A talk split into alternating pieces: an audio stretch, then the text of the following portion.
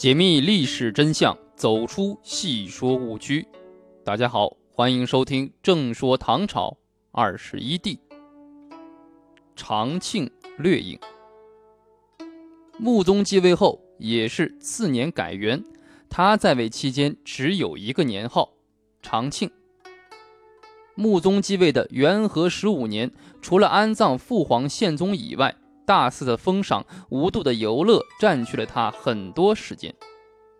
那么，长庆年间是不是也一样乏善可陈呢？倒也不能说这样绝对。我们试举几例。穆宗比较重视对刑部、大理寺、御史台等执法部门官员的任用，强调要选拔有志行辞学兼详明法律者。像大臣牛僧孺在长庆年间就是很有名的人物。他任职期间，有位州刺史李直臣因贪赃当处死，受其贿赂的官员为李讲情，说李有才，杀之可惜。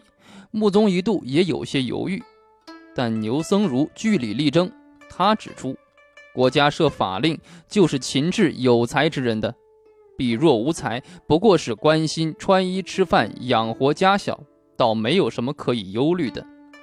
安禄山等人都是才智过人，法却不能制服他们。穆宗同意了他的说法，最终将李直臣处死。在长庆元年五月，牛僧孺还针对元和以来刑狱腌制的现状，对执法部门的办事规程和时限重新做了规定。凡属于大事，大理寺三十五内详细加以审核定断以后，上报刑部；刑部三十日内要向皇上奏闻。中事，大理寺三十日，刑部二十五日；小事，大理寺二十五日，刑部二十日。所断罪二十件以上为大事，十件以上为中事，十件以下为小事。办事不认真或者有所违反者，将根据责任大小追究有关官员。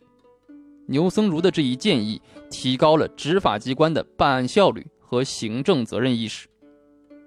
柳公绰也是一个执法严明的人，在宪宗时任京兆尹，就将乘马冲撞他的神策军校杖死。他对宪宗说：“此军校之举，非是对臣不公。”而是轻辱陛下的法典。穆宗长庆中，他出使山南东道，在处理一犯赃一武文的两个小吏时，众人认为他必对前者重罚。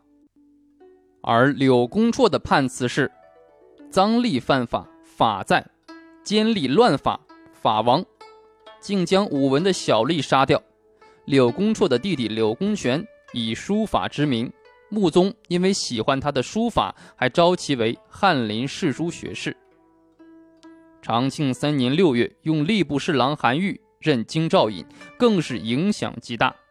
京师北门六军都不敢犯法，这些平日无所畏惧的天子禁军士卒私下议论说：“这位府尹连佛骨都想烧掉，惹了他可没有好果子吃。”最值得一说的是。是穆宗对长庆元年三月科考作弊案件的处理。这届科举考试的主考官是礼部侍郎钱辉和右补缺杨汝士。考试之前，宰相段文昌因为接受了考生杨浑之家藏的书画，就面托钱辉，后又写了书信保荐。翰林学士李绅也同时为自己喜欢的考生周汉斌向钱辉写了推荐信。本来在唐朝科举选拔过程中，考生举子以个人才艺向朝廷权贵或者贤达自举，或者请人向主考官讲情，都是经常的事情。白居易当年就是带着自己的作品投靠大臣顾况的，顾况拿他的名字调侃，才留下了“长安米贵，居大不易”的一段佳话。这次情况却有大不同，当礼部放榜后。段文昌和李绅推荐的扬州全部落地，而朝廷上其他大臣的子弟，如宰相裴度的儿子裴传、政坛之弟郑朗、杨汝士之弟杨殷士、杨宗敏的女婿苏朝等十四人高中。段文昌气不过，就认为钱辉选举不实，将他告发了。穆宗就此事征求翰林学士李绅和元稹的意见，二人也都附和段文昌。穆宗遂下诏，令中书舍人王启、主客郎中之致告白居易，对中举者复试。复试的题目是“孤竹管父”和“鸟散于花落诗”。按照穆宗的意思，试其师傅就是考察他们的艺能，看看学艺的深浅程度，并不要求题目深奥生僻。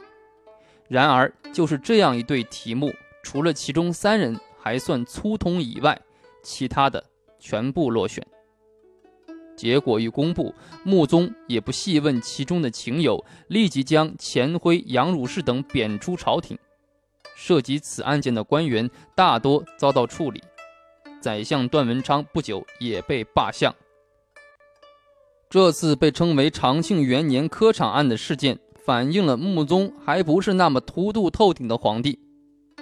另外，长庆元年十月，唐朝和吐蕃各派大臣在长安西郊会盟，重申贞观以来双方的旧生关系，表示从此以后。罢兵修好，消除旧怨，患难相续，暴掠不作，并且双方已监管本界及划分了各自的实际控制地区。长庆三年，又在拉萨大昭寺前立了唐波会盟碑。唐波长庆会盟是我国民族关系史上的重大事件，是双方的共同需要，从此确保了双方的和睦共处，增进了双方的。文化交流。唐波会盟的同时，穆宗又于长庆元年册立西北少数民族回纥的新君为宠德可汗，并将宪宗之女太和长公主许嫁回纥，实现了和亲。回纥派出了近两千人的迎亲队伍，使者带来骆驼一千，马两万匹作为聘礼。穆宗也为和亲举行了极其隆重的礼仪。送行那天，穆宗亲送到通化门，朝廷百官也都一起向公主辞行，场面甚是壮观。长庆和亲回纥，解除了对唐西北地区的威胁，促进了双方经济文化往来，使双边关系度过了一段很是和睦的时期。长庆年间最吸引人目光的是这一时期文坛的兴盛。像韩愈、李敖、张籍、沈亚之、李德裕等，都在这短短几年间留下了数量可观的作品。尤其是元稹、白居易，更是长庆年间具有标志性的两位文学家。白居易的《长恨歌》，元稹的《宫词》为民间争相传唱。穆宗尤其对元稹的诗文喜爱有加，他们二人合称元白。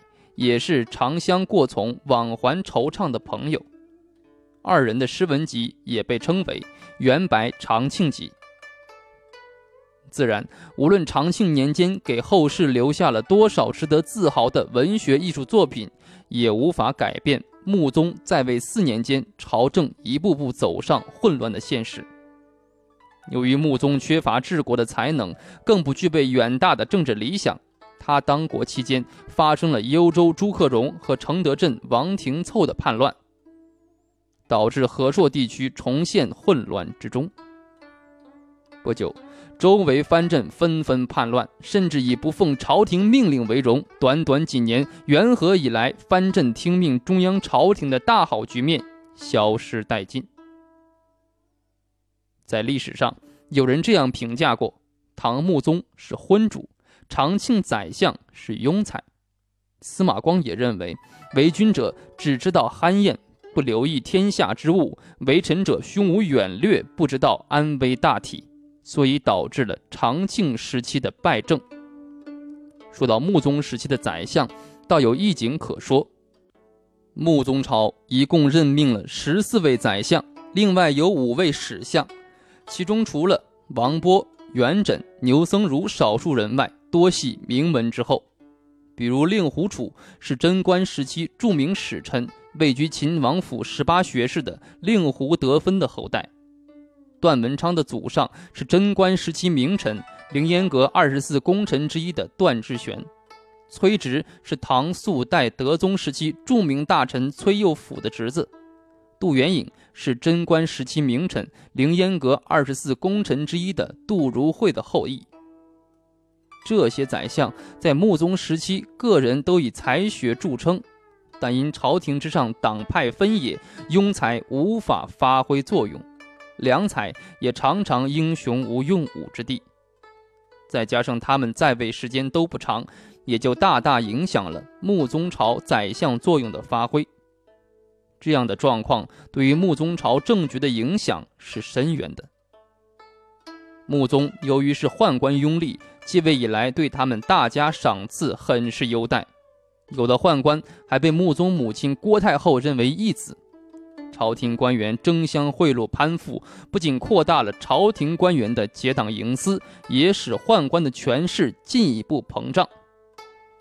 这些情况无一例外的昭示，穆宗身后的唐朝政局必将变得积重难返，危机重重。